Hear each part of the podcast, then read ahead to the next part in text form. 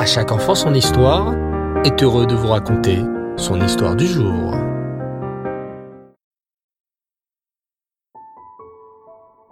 Bonsoir cher enfant et Reftov, j'espère que tu vas bien et que tu as passé une bonne journée. Baou Hashem. La paracha de cette semaine s'appelle, tu le sais, Vayetse.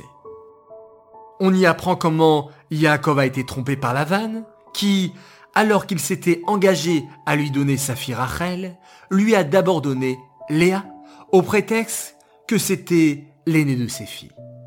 Tu le sais bien, mentir n'est pas une jolie chose, et il est très important de toujours dire la vérité. C'est important et cela permet aux autres d'avoir confiance en toi, de savoir qu'ils peuvent en toutes circonstances se fier à toi. C'est donc une grande et belle histoire de confiance que je veux te raconter ce soir. Tu es prêt? Alors, installe-toi confortablement et écoute attentivement. Un jour, le précepteur du prince Wilhelm de Hessen-Kassel emmena ce dernier visiter le ghetto juif de la ville de Francfort. Le petit prince demanda alors à son maître Pourquoi me montrez-vous cet endroit en particulier? Nous sommes chez les juifs et j'en ai entendu beaucoup de mal au palais. Ils ne veulent pas se convertir à notre religion. Ils ont des pratiques bizarres. Et de tout temps, ce peuple a été persécuté. Les Juifs représentent une population importante du royaume, lui expliqua calmement le maître du petit prince. Ils sont très impliqués dans la vie économique de notre pays. Il est donc important que vous voyez qui ils sont de vos propres yeux. Un petit garçon espiègle, portant une kippa, qui ne connaissait pas les deux étrangers qui semblaient perdus dans le ghetto, s'immisça dans leur conversation. Il est vrai que beaucoup de mensonges circulent à notre sujet, mais vous semblez déjà l'avoir compris. Le professeur du prince, surpris d'avoir été interrompu, lui dit ⁇ Mais qui es-tu, mon garçon? Et pourquoi te mêles-tu de notre discussion? Il se trouve que j'habite dans ce ghetto, expliqua le garçon un sourire en coin. Je passais par là et je n'ai pu m'empêcher de vous entendre parler. Tu me plais bien, lui dit le petit prince. Et sur ces mots, il lui donna une pièce d'or. Le petit garçon juif s'empressa de la donner à un pauvre expliquant qu'il n'avait rien fait pour recevoir cette pièce et n'en avait pas besoin. Le prince, ainsi que son professeur, furent surpris par ce noble comportement, venant d'un petit garçon de dix ans à peine. Le petit garçon se présenta. Je m'appelle Meiranchel. Et toi? demanda-t-il au jeune prince déguisé. Wilhelm, Quoi? Tu es le prince Wilhelm de Hessen-Kassel Je comprends maintenant pourquoi vous êtes venu au ghetto. Venez, je vais vous guider, car vous pourriez vous perdre sinon. Et ainsi, le petit Meiranchel guida le prince ainsi que son précepteur à travers le ghetto, leur montrant la synagogue, l'école, l'hôpital et tous les lieux importants du ghetto. Quand par endroits il passait devant des bâtiments abîmés, il ne manquait pas de rappeler que cela avait malheureusement été fait par des pogroms, lorsque les paysans voisins étaient venus dans le ghetto dans le simple but de tout casser. À la fin de cette visite guidée, quand Meiranchel ramena ses deux touristes à l'entrée du ghetto, le petit prince lui donna cette fois-ci trois pièces d'or. Là, le petit Meiranchel les accepta, expliquant qu'elle venait, selon lui, rémunérer un travail. Le prince Wilhelm, sachant que les Juifs étaient très attachés à leur foi et à leur Dieu, voulut tester son nouvel ami. Meiranchel, si tu te convertis à ma religion, je te promets de te nommer, une fois au pouvoir, à un poste de haute responsabilité. C'est hors de question, répliqua avec conviction le petit garçon juif. Mais merci de l'offre. Sache alors que tu pourras toujours venir me demander de l'aide au palais, et que je ferai toujours tout pour t'aider, lui répondit le petit prince. Et sachez, Votre Altesse, que vous pourrez toujours revenir ici et demander Meiranchel Rothschild de la rue des Juifs, si je peux vous être d'une quelconque utilité. Et c'est sur ces belles paroles que les deux jeunes garçons se quittèrent. Le petit prince sourit en quittant le ghetto, se demandant ce qu'aurait à faire un homme de son statut, d'un pauvre juif du ghetto de Francfort. Les années passèrent, le prince Wilhelm successa à son père. Mais Ranchel se maria, et après avoir travaillé chez plusieurs banquiers juifs, il ouvrit son propre établissement. La région de Francfort étant devenue un important centre économique de l'Allemagne, et Meiranchel ayant une réputation d'homme honnête et de confiance. Cependant, bien que gagnant très confortablement sa vie, il habitait toujours dans la rue des Juifs du ghetto de Francfort. Il lui arrivait par moments d'être sollicité par le prince Wilhelm sur des questions financières et son conseil était toujours écouté avec attention. C'est alors que la guerre éclata. Napoléon attaqua avec son armée et dérouta la garde du prince Wilhelm, et celui-ci fut forcé de s'enfuir. Un soir, on vit un magnifique carrosse, chargé lourdement de sacs ressemblant à des sacs de farine, entrer dans le ghetto et s'arrêter devant la maison de Miranchel. Le conducteur descendit et toqua avec insistance. Miranchel, qui était pourtant fatigué après une dure journée de travail, fut surpris et accepta immédiatement de recevoir l'étranger, quand son majordome lui répéta la phrase suivante. Monsieur Rothschild, le visiteur m'a dit que Miranchel lui avait promis autrefois qu'il serait toujours reçu si Miranchel de la rue des Juifs pouvait lui être d'une quelconque utilité.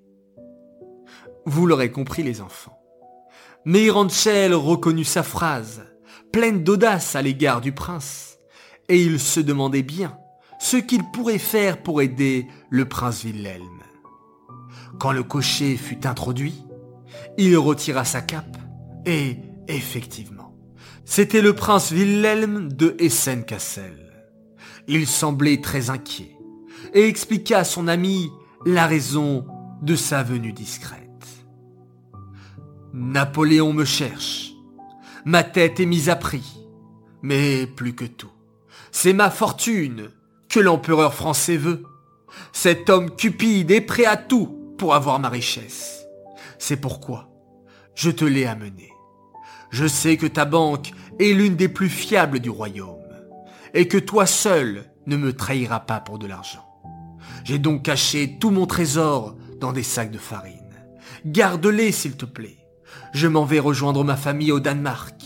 Le jour où je reviendrai, j'espère que tu pourras me rendre ma richesse. Je le sais, la roue tourne et Napoléon finira bien par m'oublier, moi et mes richesses.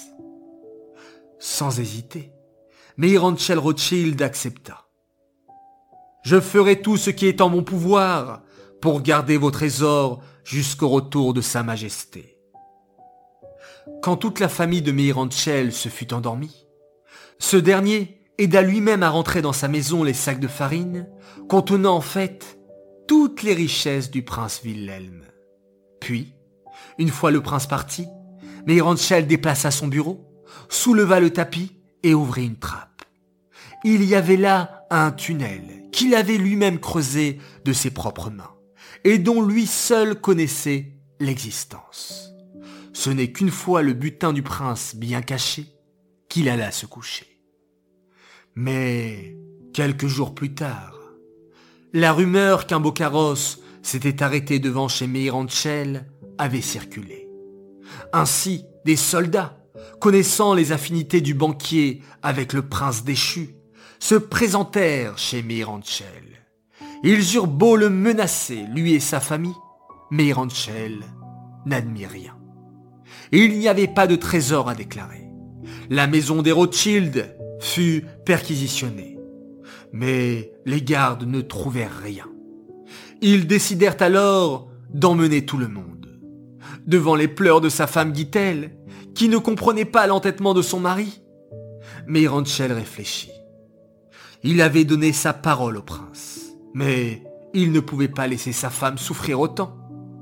Il décida alors de se rendre à l'officier qui les emmenait. Celui-ci accepta de le ramener chez lui pour récupérer le trésor tant cherché. Mais Ranchel déplaça un tableau, activa quelques mécanismes et un mur s'ouvrit. De cette cachette, il sortit des pierres précieuses, des bijoux et des liasses de billets. Voici l'équivalent de 3 millions de gluden. C'est la fortune que m'a confiée le prince Wilhelm.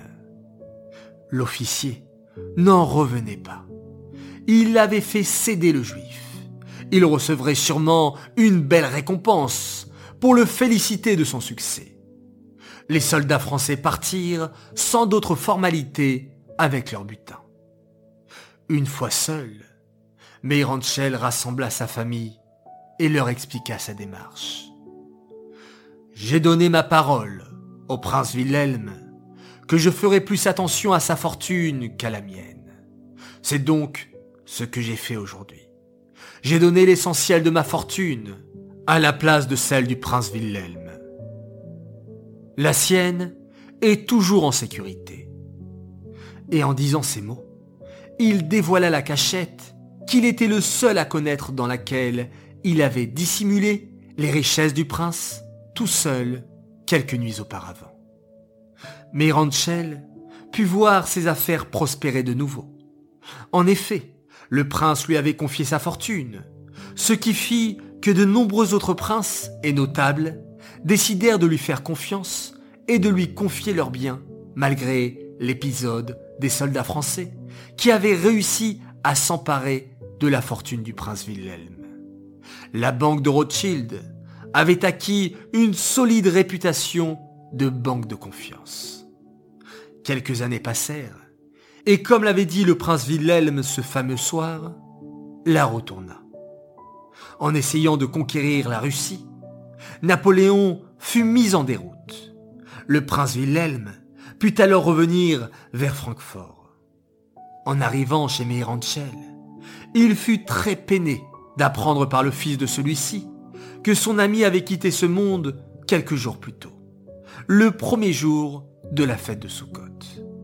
Le prince Wilhelm raconta son histoire et expliqua qu'il pardonnait de bon cœur à son ami d'avoir donné sa fortune pour sauver sa peau. Mais quelle ne fut pas sa surprise d'apprendre par le fils de Meiranchel que sa fortune était intacte et tout ce qu'avait fait Meiranchel pour s'assurer qu'elle le resterait jusqu'au retour du prince. Cette nouvelle et ce retournement de situation fut bientôt la chose connue de tous et contribua à la réputation de fiabilité des établissements de Rothschild. Cela contribua, tu t'en doutes, à la notoriété de cette famille dont nous connaissons encore le nom aujourd'hui. Parfois les enfants, l'honnêteté, la fiabilité ne sont pas des choses faciles à garantir. Parfois, les choses ne sont pas simples, et s'écarter de la vérité semble être le plus facile. Mais sachez que le mensonge et la tromperie ne triomphent jamais sur le long terme, et que seul le émet, le vrai, la vérité, finit toujours par ressurgir.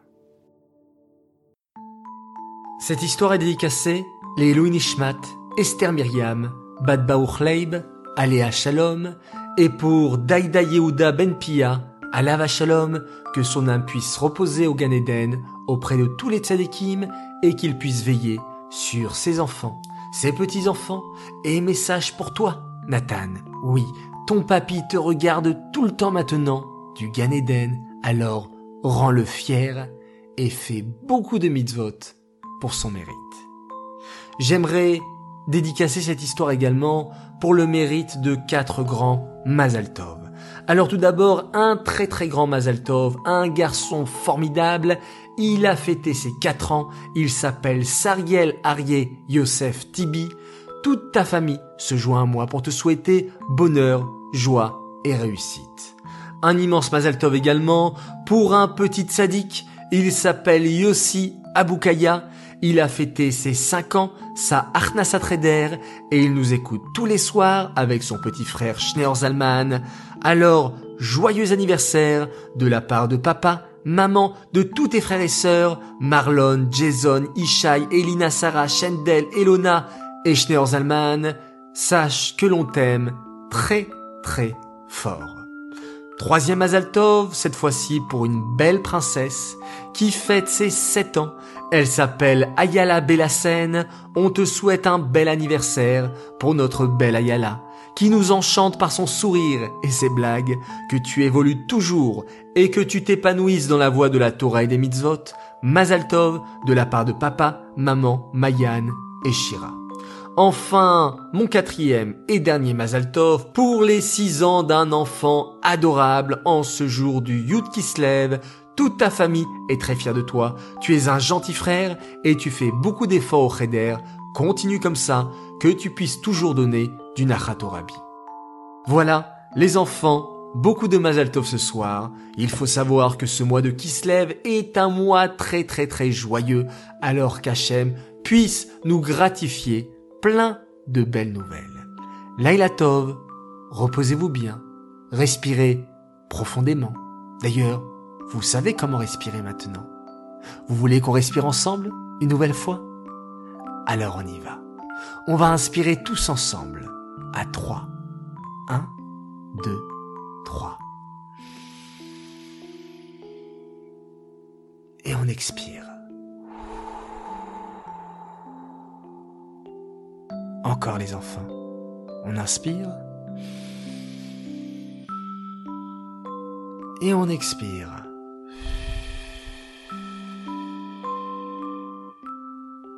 Ça fait du bien. Eh oui, nous avons un secret pour nous détendre, c'est la respiration. Alors, quand vous êtes seul, quand vous êtes dans votre lit, profitez pour respirer profondément. Laila Tov, plein plein plein de belles choses, de très beaux rêves, et on se quitte en faisant Shema Israël, Hachem Elokeinu, Hachem Echad.